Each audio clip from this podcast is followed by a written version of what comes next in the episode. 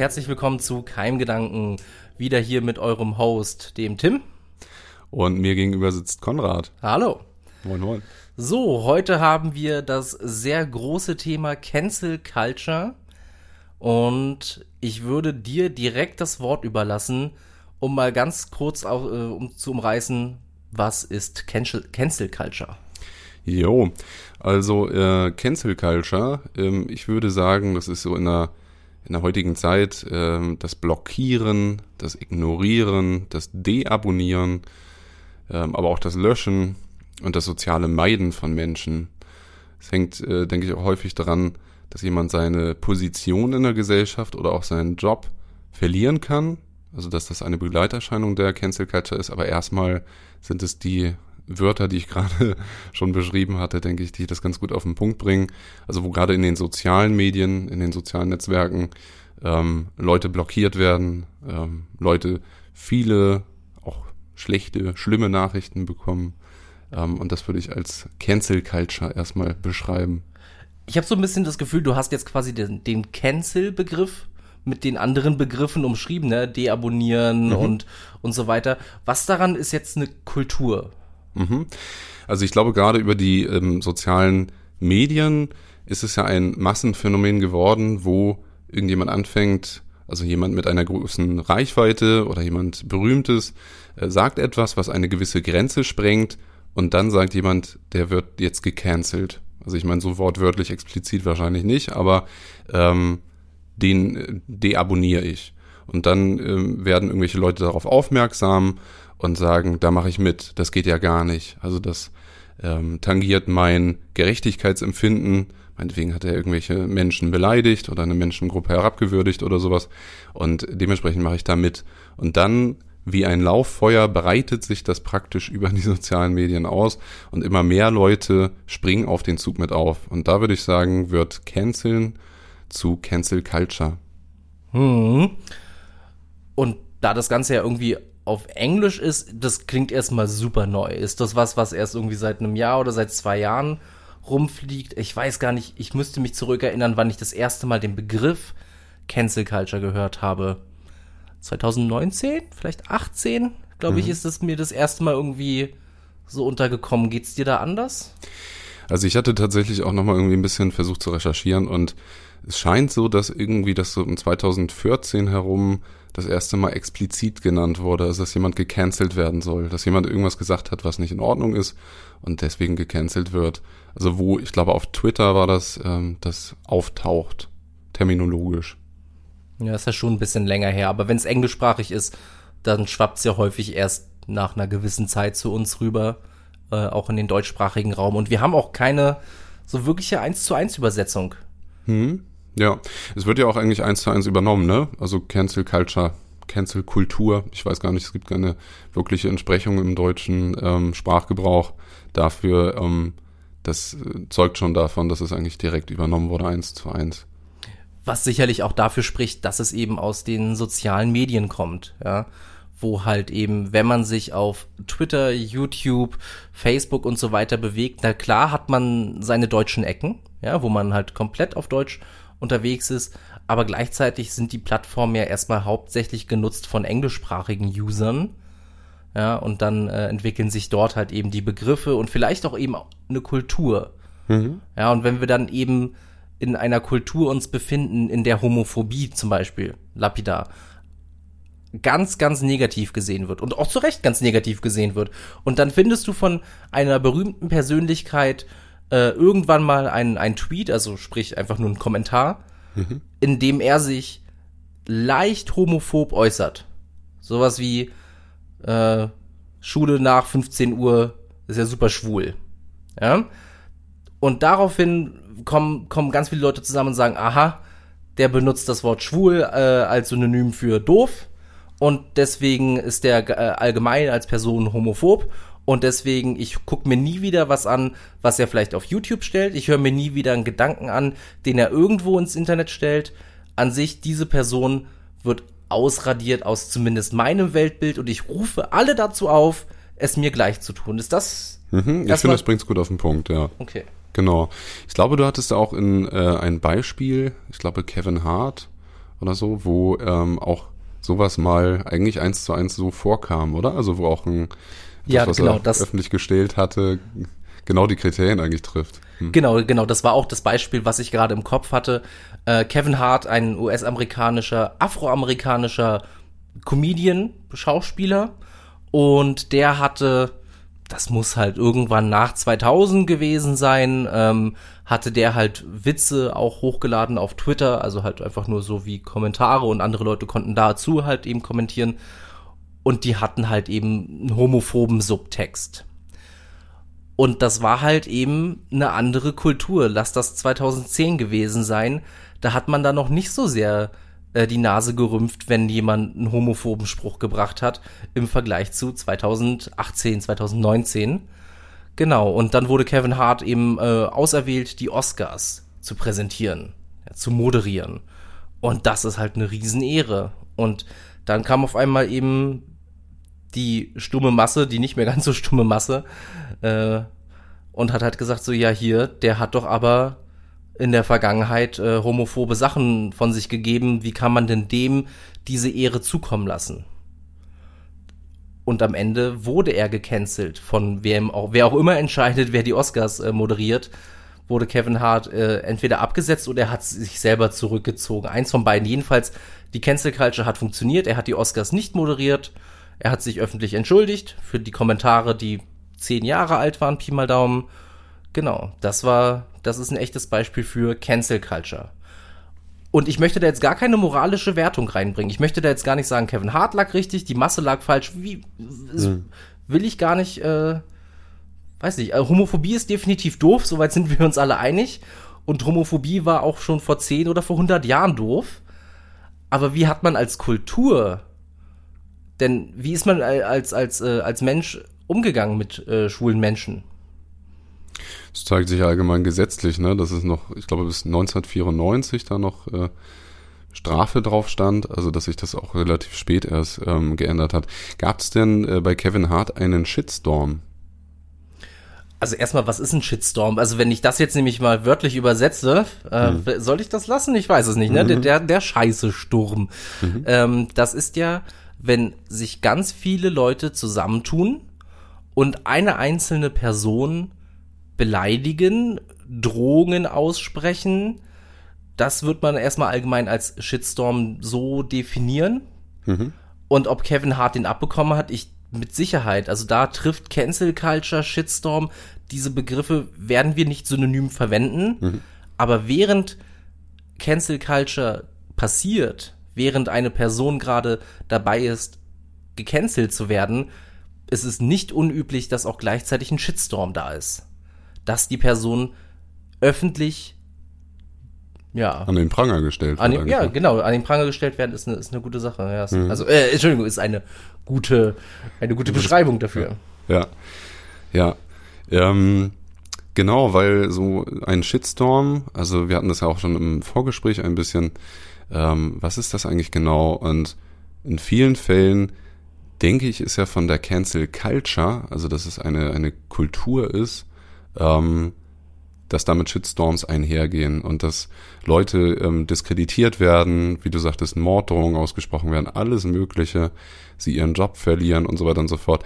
Und ich finde, wie bei Kevin Hart gibt es ja häufig aber auch irgendwelche Aufhänger, also dass zum Beispiel wie jetzt bei ihm er ähm, einfach die ähm, Oscars moderieren darf. Also dass das gerade der Aufhänger war, warum auch nochmal einige wahrscheinlich genauer geguckt haben, was hat er denn eigentlich so die letzten Jahre auch verzapft irgendwie online, also was hat er noch so online gestellt.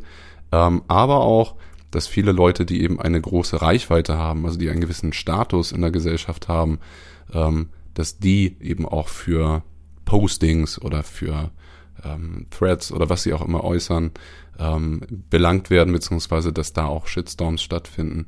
Aber häufig sind es ja tatsächlich irgendwie so Aufhänger, die vorher sind. Also jemand veröffentlicht ein Buch oder hat, äh, macht einen Film oder sowas und genau da ähm, scheint irgendeine Grenze überschritten worden zu sein und dann wird darauf reagiert. Ähm, ich finde, dass äh, Political Correctness irgendwie ja auch damit ein Stück weit einhergeht. Also irgendwo zieht ja Political Correctness irgendwo eine Grenze. ähm, dass es im Prinzip heißt, das ist politisch korrekt, also das kann man so sagen und per Definition, es gibt aber auch einen, einen Umkehrschluss, es gibt Sachen, die sind politisch inkorrekt, die kann man so nicht sagen. Und ähm, häufig, wenn ja diese Grenze überschritten wird, dass dann eigentlich Cancel Culture passiert. Würdest du das auch so sehen? Passieren kann. Mhm. Ähm, also erstens, da hast du jetzt gerade mehrere Punkte angesprochen. Ich würde erstmal ganz allgemein sagen, Cancel Culture kann eigentlich nur Leute betreffen, die Personen des öffentlichen Lebens sind. Also wer jetzt mich zum Beispiel äh, nichts mehr von mir wissen möchte, der kann eigentlich nur noch aufhören, diesen Podcast zu hören, denn ansonsten bin ich auf den sozialen Medien nicht unterwegs und auch in anderen Medien letztlich nicht präsent. Ja, also mich zu canceln ist halt, das macht machen die meisten sowieso schon mhm. unabsichtlich. Genau, also es können nur Personen des öffentlichen Lebens sein und dann wer entscheidet, was ist politisch korrekt, was ist politisch inkorrekt? Ist das eher so eine Schnittmenge von, äh, von Ideen?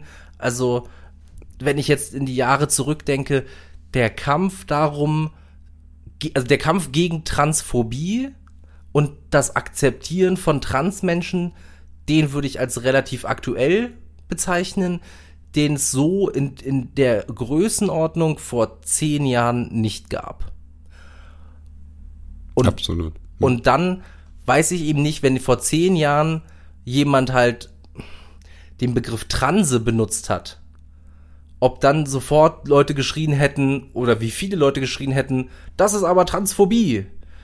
Das glaube ich, das hat sich verändert. Mhm. Das heißt, die Schnittmenge der Menschen oder die, einfach an sich die Menge der Menschen, die sagen würden heutzutage, der Begriff Transe ist absolut transphobisch. So, und das trifft viele. Ja, und das hast du halt, und mal gucken, was es in zehn Jahren ist, welche Begriffe wir mhm. heute benutzen, äh, wo dann in zehn Jahren Leute sagen, äh, wie könnt ihr denn nur diese Begriffe benutzen? Ja. Ist eine ganz andere Sensibilität heutzutage dafür da, ne? Also so für, für Sprache. Ja. Das ist auf jeden Fall auch meine Wahrnehmung. Wolltest du noch zu einem anderen Punkt was sagen? Ich glaube, du meintest gerade irgendwie, du hast jetzt so viele Punkte angesprochen.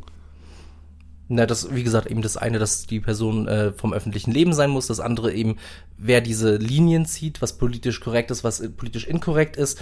Und da haben wir ja letztlich uns irgendwie darauf geeinigt, also nicht wir beide, sondern wenn man sich über Cancel Culture unterhält oder auch einfach nur, wenn man darüber sich so ein bisschen ähm, Nachforschungen anstellt, findet man häufig das linksliberale Spektrum.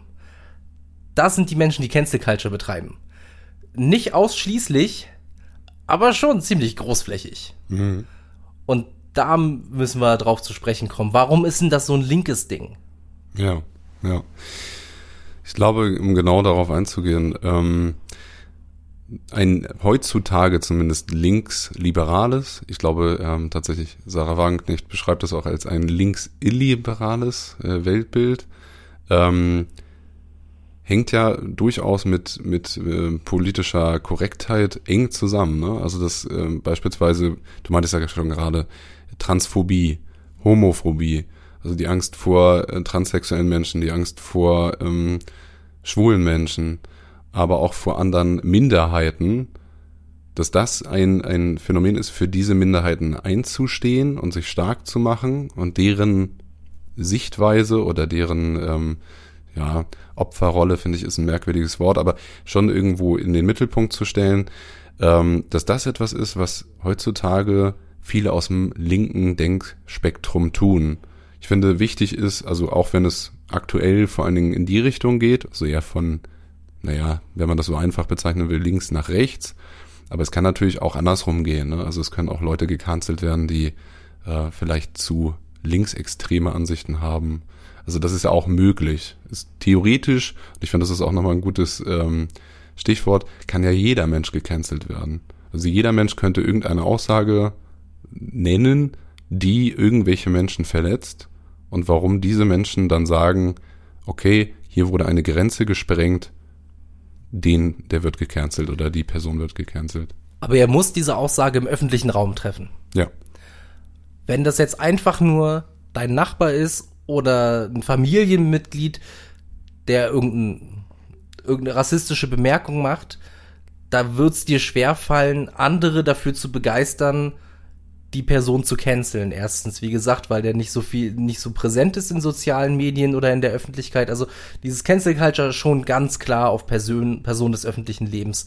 Aber da jede Schwarte. Ob du jetzt Koch bist oder äh, Politiker, das ist das wurscht. Ja, also wenn wir jetzt zum Beispiel, du hast gesagt, es kann von äh, rechts nach links gehen. In Amerika gibt's den äh, Nachrichtensprecher Tucker Carlson, der ist halt rechts, also wir in Deutschland würden ihn als rechts bezeichnen, in Amerika ist er ein konservativer ähm, und der ist halt auf dem Fox News Channel zu sehen und der hat dann irgendwann zugegeben, in Anführungszeichen, dass Donald Trump nicht der gewählte Präsident der USA ist, und zwar bei der Wahl mit Joe Biden. Also nicht die erste, sondern seine zweite, seine zweite Wahlperiode, ja. dass er die nicht gewonnen hat. Und da hat er Fans aus dem rechten Spektrum verloren, weil die halt alle immer noch geglaubt haben, äh, oder nach wie vor glauben, dass Donald Trump der gewählte Präsident ist, dass es da zu Wahlbetrugen und Betrügereien kam und so weiter und so fort. Und dann wurde der eben von rechts gecancelt, weil mhm. er zu liberale Ansichten hatte. Und äh, ja, das wäre so ein Beispiel aus der anderen Richtung. Stimmt, und ähm, das einzige Beispiel irgendwie aus Deutschland, wo von rechts gecancelt wurde, was mir gerade so einfällt, wären tatsächlich, glaube ich, noch böse Onkels. Also ähm, von der Außenwahrnehmung hätte ich das nie so, so festgestellt, also dass die jetzt von rechts diskreditiert werden, aber ich glaube, Philipp Schlaffer, also der ähm, Ex-Neonazi, Ex-Rocker und so weiter und so fort, der auch einen YouTube-Channel hat und ein Buch geschrieben hat und so, der ähm, beschreibt das relativ gut, ähm, dass die bösen Onkels für die aus dem linken Denkspektrum noch zu weit rechts waren oder immer gesagt wurde, ja, die sind aber ja noch rechts und die haben sich davon eigentlich nicht abgewandt. Und von rechts ähm, wurde aber gesagt, ja, die haben uns verraten, also die wurden äh, wahrscheinlich sogar in dem Fall von beiden Seiten gecancelt, plus dass es halt von rechts noch dazu kam. Ja, also bei den bösen Onkels weiß ich nur, dass sie mal Leute, das gibt's auf Video, da haben sie Leute aus ihrem Konzert rausgeworfen, weil sie den Hitlergruß gemacht haben. Hm.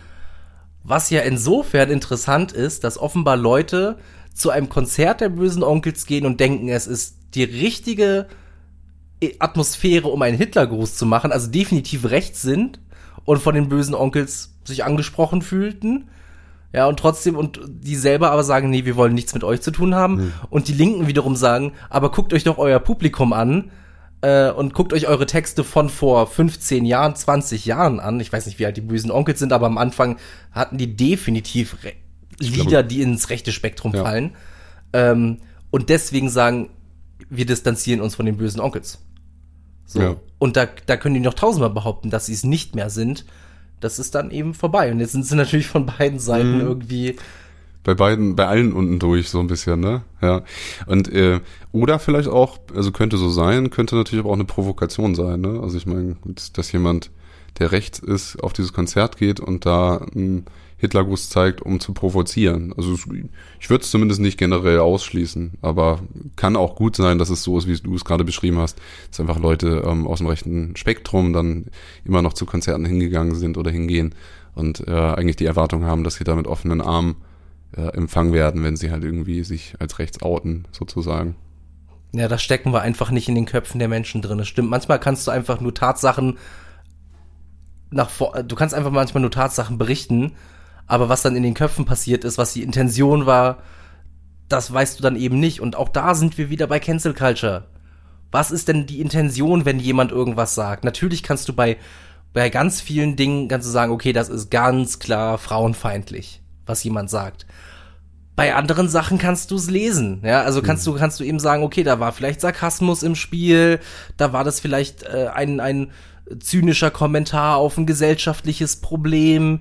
Ne, die Intention des Autors wird häufig bei Cancel Culture gar nicht so sehr wahrgenommen, sondern es wird alles auf die Goldwaage gelegt.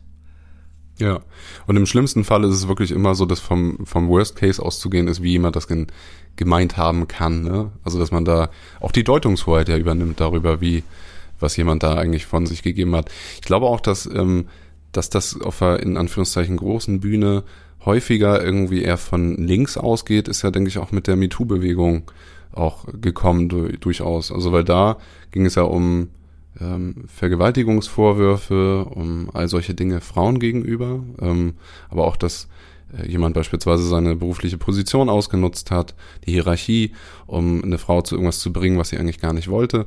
Und ähm, das würde ich auch dem linken Denkspektrum zuordnen. Also sich dafür einzusetzen und sich stark zu machen, äh, dass halt da Diskriminierung und so weiter und so fort gesehen wird.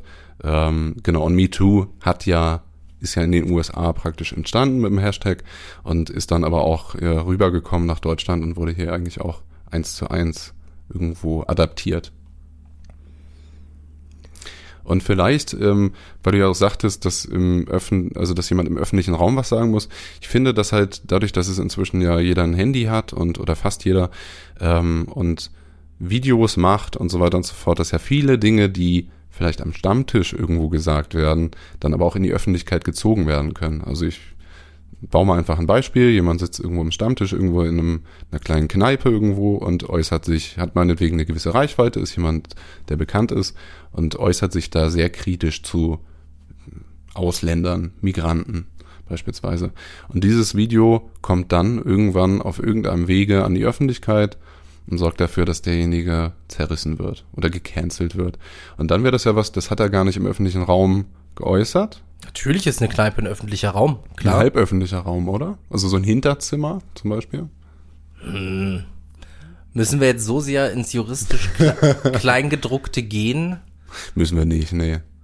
Aber eigentlich öffnet das den, den guten Punkt, weil, ähm, das sagtest du, glaube ich, auch nochmal vorab, äh, dass so eine juristische Ebene mit Cancel Culture ja eigentlich erstmal noch gar nicht tangiert wird. Ne? Also Cancel Culture beschäftigt sich jetzt nicht mit Leuten, die verurteilt wurden durch ein Gericht, sondern es gibt meistens eher erstmal Vorwürfe oder es gibt Dinge, die im Raum stehen oder Statements, ein Video, was auch immer. Und aufgrund dessen findet dann das Canceln oder die Cancel Culture statt. Ähm, aber da ist ja meistens noch gar nicht ein, ein Mensch schuldig gesprochen worden von einem Gericht oder so. Weil es auch häufig gar nicht geht, weil gewisse Vorwürfe überhaupt keinen Rechtsbruch erstmal äh, zugrunde liegen haben.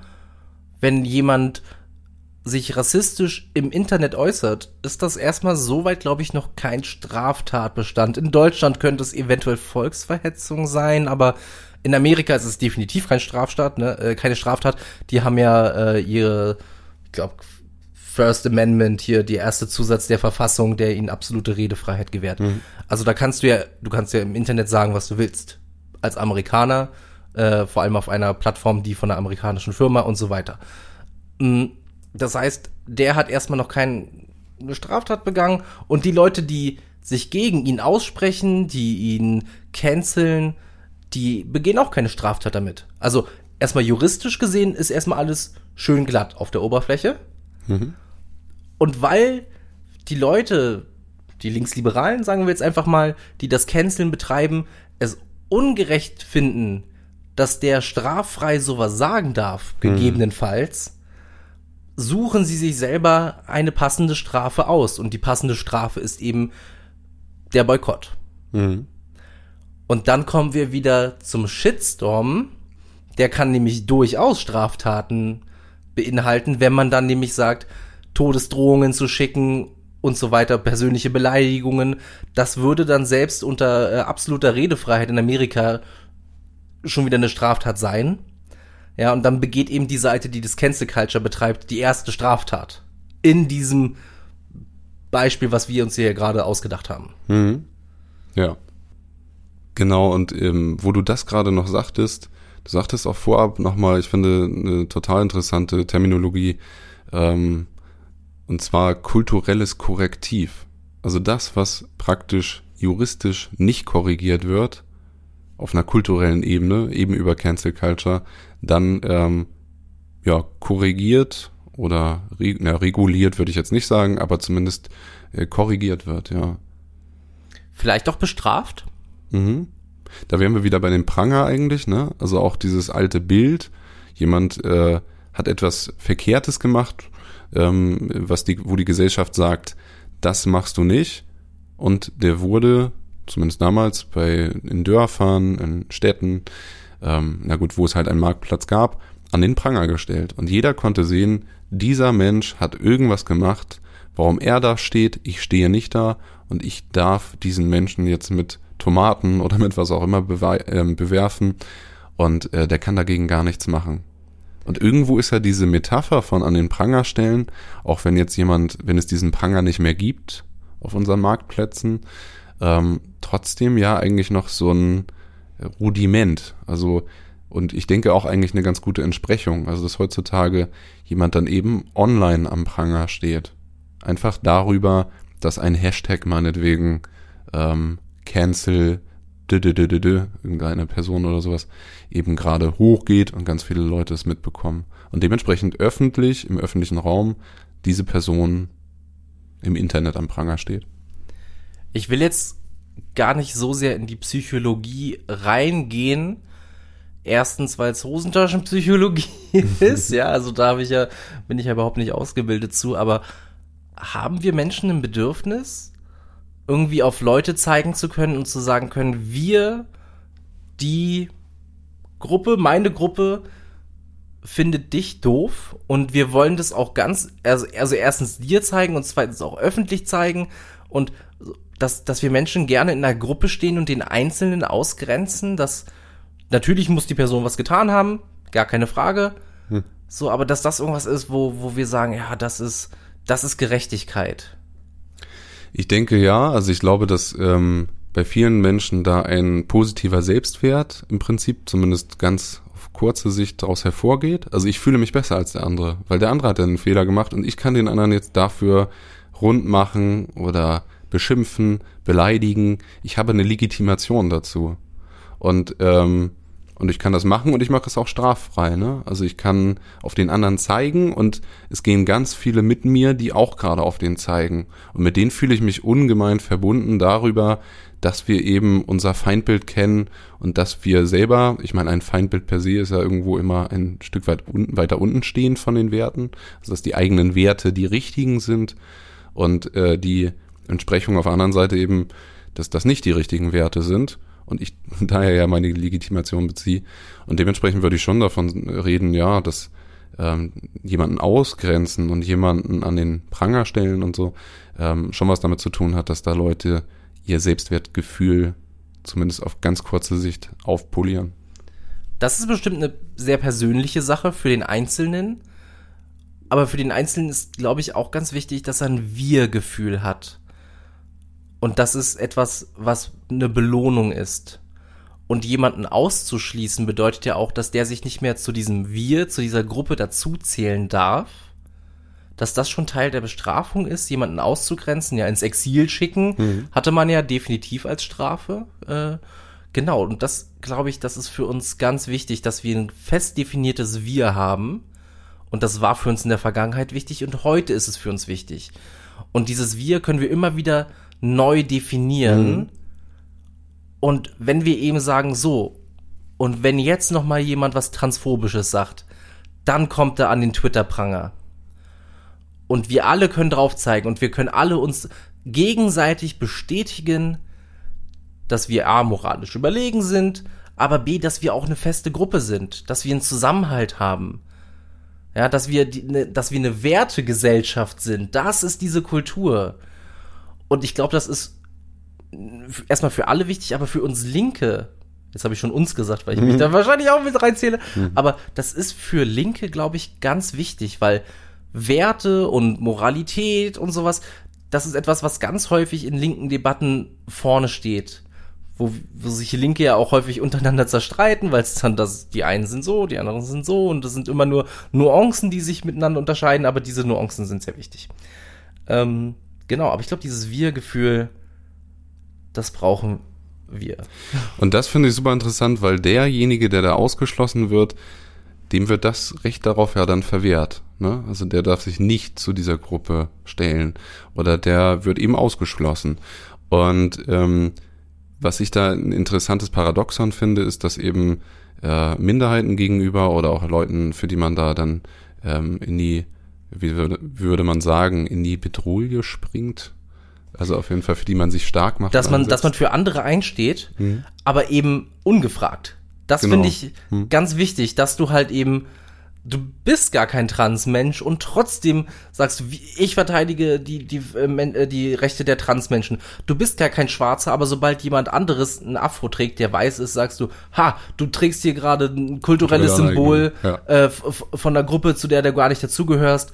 So, du, ja, du hast recht, man springt für andere ein und die zucken eventuell nur mit den Schultern. Vielleicht auch nicht. Mhm. Ja? ja. Aber erstmal ist es ungefragt. Ja. Es gibt ja auch ganz aktuell dieses Beispiel mit Mohrenapotheke und also mit irgendwelchen Institutionen, die Mohren im Wort haben. Es gab da tatsächlich auch, das werde ich nochmal verlinken, ähm, einen kleinen Beitrag, irgendwas Mediales, wo, ich glaube aus Kiel tatsächlich, ähm, ein Schwarzer ähm, ein ähm, Restaurant betreibt, was Mohren im Namen hat. Und der zum Beispiel hat sich ganz vehement dagegen ausgesprochen, dieses Wort einfach rauszustreichen. Ähm, also er sagte, dass es mal einen Vorfall gab, wo jemand ins Restaurant reinkam und sagte, wie kannst du nur bei einem, also es war ein anderer Schwarzer, der reinkam und sagte, wie kannst du nur bei einem Nazi arbeiten? Also dass der auch gleich eine, eine Deutungshoheit hatte über die Situation. Diese, dieses Restaurant, das muss von einem Nazi betrieben sein und äh, jetzt arbeitet da auch noch ein Schwarzer. Also das reproduziert ja sozusagen auch noch diese Sklaverei oder dieses Hierarchiebild auch nochmal. Und der sagte, nein, äh, damit zum Beispiel diese Wörter zu verbieten. Also er hatte auch einen Stolz drauf. Ähm, er hat auch nochmal darauf verwiesen, wofür Mohren eigentlich auch steht, auch aus seiner Sicht. Ähm, und also auch kulturell. Äh, genau, und er kam zu ganz anderen Schlüssen. Und das ist, finde ich, genau das, was du gerade meintest. Nämlich, äh, da springen Leute für ihn ein. Also gut, in dem Fall meinetwegen war es jemand Schwarzes, aber häufiger sind es ja wirklich auch aus dem linken Denkspektrum, äh, sind es eben weiße Personen, häufig auch heterosexuell, denke ich, ähm, die da halt sagen, okay, ich sehe hier ein Problem und ähm, regel das. Was reelle Probleme sind. Also da sind wir uns ja alle einig. Natürlich gibt es Probleme mit Rassismus, Homophobie etc. Dass das reelle Probleme sind, klar. Und dass nicht nur die Betroffenen dieses Problem schultern können, finde ich auch richtig. Mhm aber es gibt schon irgendwas Übergriffiges, wenn du jedes Mal sagst, hier, komm, lass mich mal machen. Lass mich, lass mich dir aus der Bredouille helfen. Lass mich dein weißer Ritter sein, der im Internet für dich kämpft. Mhm. Ist ja auch so, dass man damit eigentlich auch die, ähm, dass jemand ein Opfer praktisch ist, auch nochmal zementiert, ne? Also dieses wieder, ich mach das für dich, ich helfe dir und äh, hat fast was Koloniales wieder irgendwie. Ja, Soweit würde ich jetzt nicht zwangsläufig gehen. Ähm, ja, aber so dieses, ne, meine Deutungshoheit ähm, ist für dich wichtig, egal ob du das auch so siehst oder nicht. Es ist, äh, ich finde den Begriff übergriffig. Hm. Finde find ich gut getroffen. Weiß nicht, ob man noch einen anderen Begriff suchen muss, aber ja. ja. Äh, ja. Und worauf ich noch hinaus wollte, dass dieses gerade, dass man ja ähm, anderen Menschen eigentlich gerade Empathie zusichert, also gerade sich versucht, in die rein zu versetzen und zu sagen, ich trete für die ein, dass man aber in den, der da gecancelt wird, sich gar nicht mehr reinbegibt in seine Sichtweise, also was das mit dem macht. Meinetwegen, der verliert seine Position oder der wird, ähm, kriegt Morddrohungen oder was auch immer. Und das ist einem aber relativ egal. Oder vielleicht ist es sogar ein Teil dessen, was man beabsichtigen möchte, dass man den anderen leiden lässt. Und äh, ich finde, das ist schon ein Paradoxon an sich. Also ich setze mich für Minderheiten ein, aber was das dann mit jemandem macht, ist mir dann wirklich egal. Oder ob dieser Mensch, wir sind alle soziale Wesen, dann ähm, überhaupt nicht mehr in Gruppen ist oder was auch immer.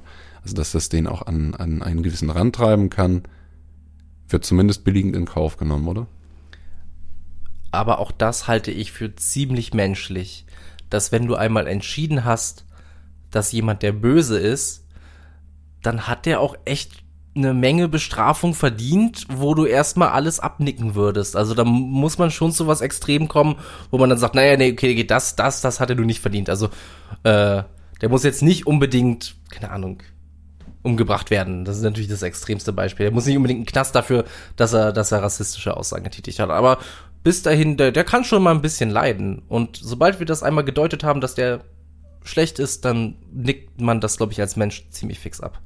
Aber der Punkt ist ja der, man möchte ja eigentlich, dass derjenige sein Verhalten verändert oder seine Aussagen revidiert oder sowas in der Richtung, oder? Also ich meine, eigentlich Überhaupt ist das nicht. doch ein, ein Ziel von Cancel Culture. Nee. Verändere dein Verhalten, ansonsten canceln wir dich weiter. Nee, ich sehe das überhaupt nicht so, sondern mhm. guckt mal, was mit dem passiert ist. Also wenn ich die anderen wäre, dann würde ich mal überhaupt gar nicht erst irgendwie anfangen, rassistische Sprüche oder sowas zu bringen, denn sonst passiert das mit euch ganz genauso. Ein Exempel statuieren, ne? Ja. Ja, das finde ich, äh, bringt es auch gut auf den Punkt. Ähm, also, dass man eigentlich abschreckt, dass man eigentlich mit so einem, man könnte auch böse sagen, mit einem gewissen Mob an Leuten, die durch die äh, Straßen des Internets ziehen, äh, andere Leute abschreckt, macht das ja nicht wir. Also benutzt ja nicht diese Wörter oder meinetwegen bringt ja nicht jetzt wie bei Kevin Hart ähm, solche Witze. Ansonsten werdet ihr das gleiche Schicksal erleiden, in Anführungszeichen, wie diese Person. Aber ähm, trotzdem denke ich, dass doch in einer gewissen, jetzt zum Beispiel linksidealen Sichtweise Menschen eigentlich gerne würden, also mehr, ich sag mal, Toleranz, jetzt meinetwegen den Minderheiten gegenüber, dass es ja ein Ziel ist eigentlich, oder? Also das heißt, dass doch grundsätzlich ein Umdenken gesellschaftlich oder eine zunehmende Sensibilität dafür ja schon eigentlich aber auch das ist, was beabsichtigt wird. Ja, aber wenn du bei 100 Leuten nur einen an den Pranger stellen musst, um 99 äh, zu deiner Meinung zu überzeugen, dann ist das eine Opfer am Pranger dir das durchaus wert, wenn du dafür 99 mehr auf deiner Seite hast. Aber jetzt gehen wir, wir stellen Vermutungen an hm. und ich denke fast, dass das Quatsch ist, denn was die, was der Einzelne bezweckt mit seinem Canceln, Vielleicht will er bestrafen, vielleicht will er erziehen, also auch die Person, mhm. die gecancelt wird, erziehen. Vielleicht will er ein Exempel statuieren. Das kannst du vom Einzelnen nicht genau wissen, außer du fragst ihn. Ja, und er antwortet dir zufälligerweise ehrlich. Ansonsten ist das einfach nur, diese Effekte hat es. Hm. Und es hat ja vor allen Dingen den Effekt, dass ein gewisser Diskurs über Dinge nicht mehr stattfindet.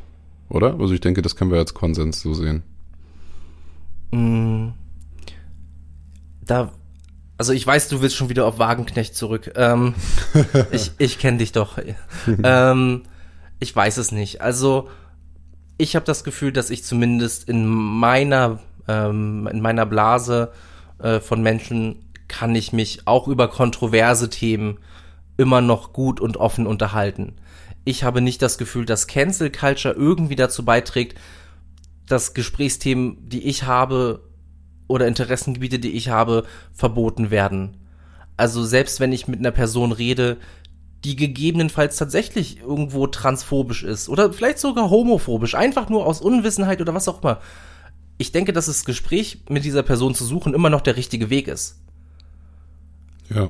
Aber wenn ich wiederum daran denke, was wäre das, wenn die, wenn mein Gegenüber eine Person des öffentlichen Lebens ist und dann mit diesen Bemerkungen rumkommt, ja, ich könnte mir fast vorstellen, dass ich durchaus ein Teil der Menschen wäre, die zumindest boykottieren würden.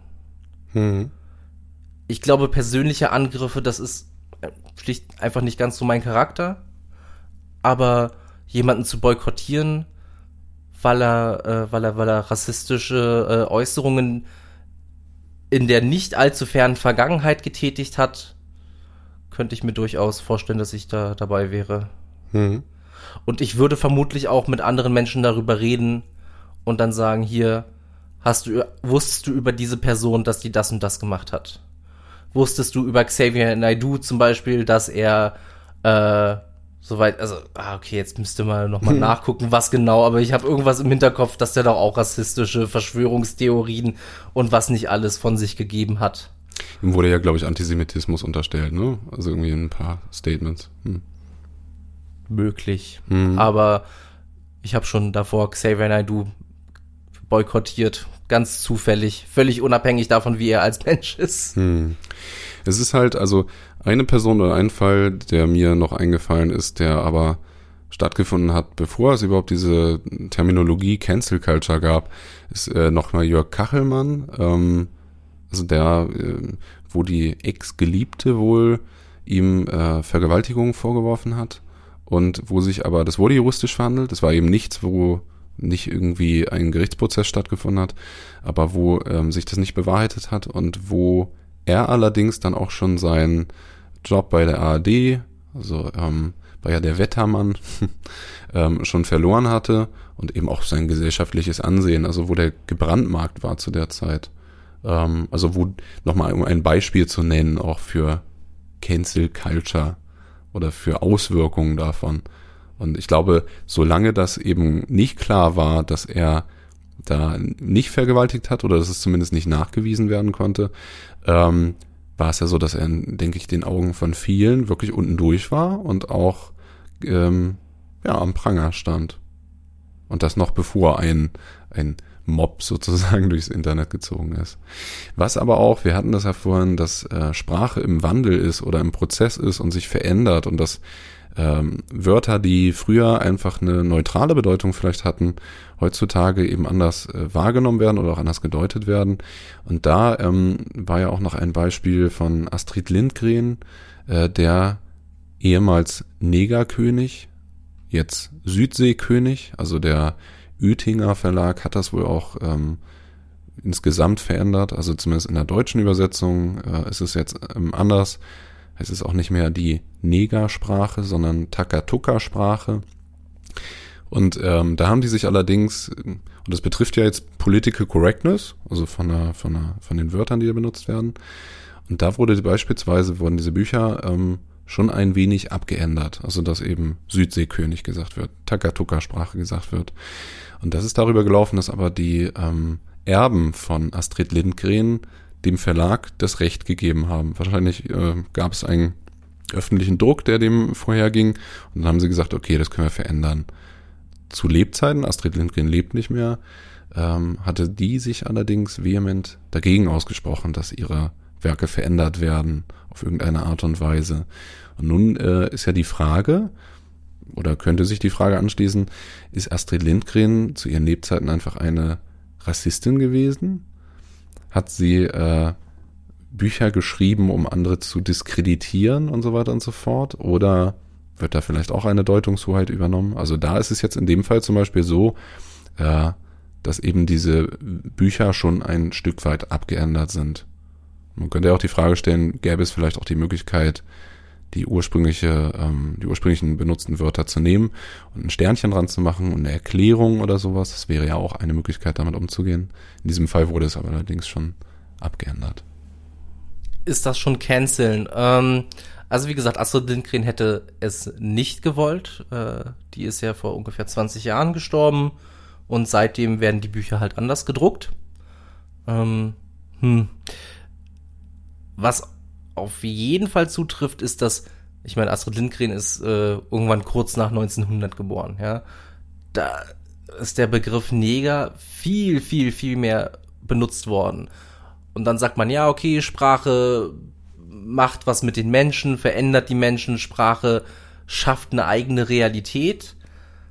Und dann hast du halt Begriffe wie Neger und die werden halt gleichbedeutend gesetzt, halt letztlich erstens nicht nur mit jedem, der schwarz ist, sondern auch mit einer qualitativen Unterscheidung. Denn der Weiße, der ist besser als der Neger. Laut Rassenideologie und Rassisten und so weiter. Hm. Aber der Begriff hat weiter überlebt. Und war dann irgendwann ein recht neutraler Begriff zur Beschreibung dunkelhäutiger Menschen. Und diesen Begriff hat Astrid Lindgren benutzt. Und ich denke, man kann aus ihren Werken sehr gut hervorlesen, dass sie keine Rassistin ist. Ähm, ich muss dazu sagen, ich habe nicht ihre komplette äh, Bibliografie gelesen, äh, ihr Gesamtwerk, aber eigentlich sind fast alle ihre Hauptfiguren zwar rebellisch und so weiter, aber eher so auf Richtung Autonomie und ähm, vielleicht manchmal ein bisschen regelübergreifend oder regelverletzend, aber ausschließende Menschen sind sie nicht. Nur weil die Nachbarkinder von Pippi Langstrumpf irgendwie so sehr an Regeln hängen und so weiter, heißt das nicht, dass Pippi Langstrumpf nicht deren beste Freundin sein kann. Überhaupt mhm. nicht. Sondern einfach nur, ich lebe ein bisschen anders als ihr, aber wir können trotzdem gute Freunde sein. Also ich denke, dass Astrid Lindgren immer sehr inklusiv äh, mit den Menschen umgegangen ist. Ähm, genau, insofern hat sie den Begriff, denke ich, ist meine Interpretation, nicht rassistisch gemeint. Und wir könnten die Bücher unverändert lassen. Nicht nur um ihrem Wunsch zu entsprechen, sondern auch, weil es okay ist, mit Kindern dem man Büchern vorliest. Wann, wann liest man Kindern Pippi Langstrumpf vor? So bestimmt mit, frühestens mit dem Vorschulalter, also mit fünf aufwärts. Und mit diesen Kindern kannst du schon Gespräche haben. Dass es Worte gibt, die andere Menschen verletzen können. Mhm. Ja, und dass das eben vergleichbar ist mit Schimpfworten, aber nochmal ganz anders. Und da kann man super mit Kindern drüber reden. Ob du die Ausgabe jetzt kommentiert rausbringst oder nicht. Hm. Ich finde auch, dass tatsächlich, also wenn es darum geht, ne, und das ist ja eigentlich eine ähm, schon eine Diskussion, die auch stattfindet, ob eben Bücher umgeschrieben werden sollen, ob irgendwelche Begrifflichkeiten rausgenommen werden und so weiter und so fort. Und ähm, was mir dabei immer wieder auffällt, ist, dass man ja eine Unmündigkeit beim Leser oder bei der Leserschaft eigentlich voraussetzt. Also, weil genau was du sagtest, ansonsten könnte sich ja auch in dem Fall meinetwegen die Eltern damit auseinandersetzen mit dem äh, Kind oder aber auch, äh, wenn jetzt jemand Jugendliches oder Erwachsenes ein, ein Buch liest, vielleicht jetzt ja nicht Pibi Langstrumpf gerade, ähm, aber dann könnte man ja auch sagen, okay, ich sehe durchaus im Bereich des Möglichen, dass derjenige oder diejenige sich damit auseinandersetzen kann und auch irgendwo das dann irgendwie einordnen kann. Also zum Beispiel jetzt in dem Fall, das Buch wurde dann und dann geschrieben und da war einfach, ähm, da war das Wort einfach noch nicht so wie heute in derselben Form stigmatisiert und hat, ähm, ja, da hat sich die Sprache halt auch eben äh, gewandelt, würde ich sagen. Hm. Mal abgesehen davon ist der Begriff Neger inzwischen so selten geworden. Also im Alltag hörst du ihn ja kaum. Zumindest in meinen Kreisen, hoffentlich ist das in allen Kreisen so, dass wenn du als Jugendlicher oder eben als Kind beim, beim Selbstlesen, also nicht beim Vorgelesen werden von den Eltern, sondern beim Selbstlesen auf einen Begriff stößt, den du nicht kennst, dann fragst du deine Eltern, dann fragst du deinen Lehrer. Und dann muss ich mindestens denen die Kompetenz zuschreiben, dass sie einen Begriff erklären können und darüber reden können. Mhm. Weil dahinter ist ja so ein bisschen die Frage, kann ich ähm, über Sprache die Wirklichkeit wirklich umformen? Also kann ich darüber, dass ich bestimmte Begriffe nicht mehr benutze, ändere ich darüber die Welt? Oder verändert sich die soziale Wirklichkeit von den Menschen eigentlich nicht wirklich, dadurch, dass ich irgendwelche Wörter rausstreiche? Ich weiß es nicht. Also, erstens ist es ein sehr großes Thema, wo viele sehr, sehr intelligente Menschen drüber ganze Bücher geschrieben haben und sicherlich auch zu immer einem unterschiedlichen Fazit gekommen sind. Und jetzt einfach pauschal Ja oder Nein zu sagen, ist falsch. Es wird mindestens auf einer, äh, auf einer gedanklichen Ebene irgendwo richtig sein. Ich weiß, dass ich irgendwann mit jungem Erwachsenenalter aufgehört habe, den Begriff schwul als Synonym für scheiße oder für doof zu benutzen. Einfach nur, weil ich dann irgendwann das Bewusstsein dafür hatte, dass das verletzend sein kann für Leute. Ja, wenn einem dann nämlich mal, wenn man dann nämlich tatsächlich erstmal in sich guckt und habe ich überhaupt ein Problem mit homosexuellen Menschen? Nee, eigentlich nicht. Kenne ich homosexuelle Menschen? Ja. Sind die irgendwie großartig anders als meine anderen Freunde? Nein. Gut. Also, wenn ich dann den Begriff schwul benutze, um irgendetwas total Negatives zu beschreiben und die Person, die eventuell homosexuell ist, sitzt neben mir, wie fühlt der sich dann? Also dann hast man dieses Mitgefühl und dann hört man auf, diesen Begriff zu benutzen. Und jetzt würde ich sagen, hat die Realität nicht meine Sprachbild verändert? Mhm. Und, nicht, hm. und nicht umgekehrt, ja. Mhm. Gute Frage, ja. Also ich finde, ich meine, das geht jetzt halt nicht in den Bereich Cancel Culture, aber wenn ich mir überlege, zum Beispiel die Putze damals, ne? Also eine Begrifflichkeit, ähm, wurde jetzt umgenannt in Facility Managerin oder so oder in ähm, Putzfachkraft. Also auf jeden Fall Reinigungskraft, Putzkraft. Reinigungskraft, genau. Und ähm, sich aber an den Verhältnissen, in denen die äh, Putzfrau arbeiten muss, gar nichts verändert, dann würde ich da zumindest ein Beispiel sehen, wo die Sprache nicht zwingend irgendwas verändert. Auch hier kann ich nur wieder von meinem eigenen äh, von meinem eigenen Bild, von meiner eigenen Erfahrung aussprechen. Als ich ein Jugendlicher war, habe ich definitiv runtergeschaut auf Putzkräfte. Ja, erstens, äh, erstens kam eine Menge Stereotypen mit und die hätte ich alle blanko unterschrieben, ohne drüber nachzudenken. Und da hätte ich auch Begriffe wie Putze und so weiter benutzt. Heute würde mir dieser Begriff nicht über die Lippen kommen, um jemanden zu beschreiben, sondern nur um einen Sachverhalt aus der Vergangenheit zu beschreiben. Mhm. Äh, und da würde ich über Reinigungskraft, Putzkraft und so weiter sprechen. Und mein Gedank meine Gedanken haben sich dahingehend verändert. Aber für mich ist, glaube ich, trotzdem der, ist, der, ist die Reihenfolge andersrum. Der Gedanke hat sich verändert, woraufhin ich meine Sprache verändert habe. Mhm. Also und da wären wir bei der Verhaltensveränderung eigentlich auch, oder? Also das ist ein tieferes Verstehen davon, warum Dinge vielleicht doof sind oder warum Dinge irgendwie nicht angemessen sind, dass das was bezweckt, aber das nicht nur weil ich jetzt ein anderes Wort benutzen soll, sich dahinter meine gedankliche Wirklichkeit verändert. Und das wäre ja im Prinzip die, also da kommen wir eigentlich auf Sozialkonstruktivismus und ähm, auf Foucault und so weiter und so fort, ähm, Poststrukturalismus, also eigentlich auf diese ganzen Gedanken. Und die sind ja auch sehr im linken Denkspektrum am Kursieren. Also Poststrukturalismus. Daher kommt ja auch, also aus dem linken Spektrum kommt ja letztlich auch das Gendern. Das, also Feminismus und äh, das linke Spektrum überlappen sich ja. Und ich weiß halt nicht, wie also ich kenne auf jeden Fall Menschen, die definitiv nie gendern. Ich gehöre zu den Men Menschen, die manchmal gendern. Und ich kenne Menschen, die durchgängig gendern. Und bei den Menschen, die durchgängig gendern, muss ich halt manchmal innerlich die Augen verdrehen, weil ich mir denke, ah, der Satz wäre um drei Silben kürzer, wenn du den jetzt anders gesagt hättest.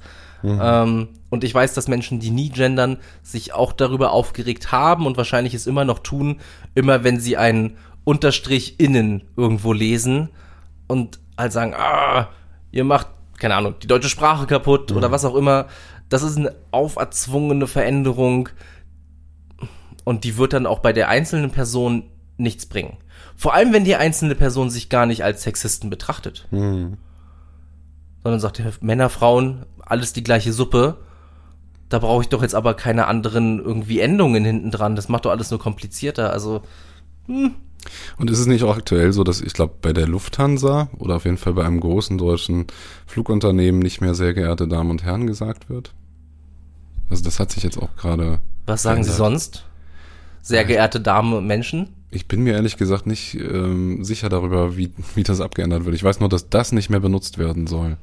Also um eben nicht, ich glaube in dem Fall dann sozusagen das Sternchen, also bei innen, ähm, also sprich die ganzen anderen Menschen, die sich nicht angesprochen fühlen mit Mann oder Frau, ähm, nicht inkludiert. Also das ist zumindest die Be Begründung. Und noch ein Beispiel aus Schleswig-Holstein. Schwarzfahrer darf nicht mehr gesagt werden, beziehungsweise wird von dem Verkehrsverbund nicht mehr benutzt. Ähm, ja. Wie, was ist das dann für ein Vergehen stattdessen? Also ich, ich kenne gar keinen, ich kenn's nicht. Fahren ohne ähm, Fahrschein heißt es dann jetzt. Das geht ja nicht so einfach wie von, von den Lippen wie Schwarzfahren. Genau, nee, auch nicht ein Schwarzfahrer, ja. Aber ich hatte das Schwarz in Schwarzfahren tatsächlich irgendwas mit Hautfarbe zu tun? Ich habe da nie drüber nachgedacht. Es gibt da auch nur so Deutungsansätze. Also entweder das Schwarzfahren daher kommt, dass sie häufiger eben abends fahren, wenn es dunkel ist, oder ähm, auch das ist von einem jüdischen Wort, was glaube ich arm, arm heißt, also arm sein. Und sprich, dass der Schwarzfahrer halt zu arm ist, um sich einen Fahrschein zu leisten. Aber auf jeden Fall ist damit nicht gemeint, dass jetzt eine, eine schwarze Person automatisch schwarz fährt oder so. Also, oder zumindest denke ich, dass dieser rassistische, ähm, also eigentlich auch die Deutungsfreiheit, die man da unterstellt, also Schwarzfahrer, da könnte man sich jetzt beleidigt fühlen und so da gehen eben auch wieder die Meinungen sehr auseinander, ob das dann tatsächlich so ist. Toll, jetzt habe ich ein Flashback zu meiner Grundschulzeit. Da haben wir ein Spiel gespielt im Sport, das hieß, wer hat Angst vorm, Schma vorm schwarzen Mann? Stimmt. Äh, niemand, niemand. Und was, wenn er kommt, kommt, Dann, dann rennen wir. Ja. Hm. Damn. Total. Ich glaube auch, dass das Spiel nicht mehr so gespielt wird in den Schulen. Also, dass das sich verändert hat. Dann wahrscheinlich, wer hat Angst vor Diddle, vor irgendwas anderem.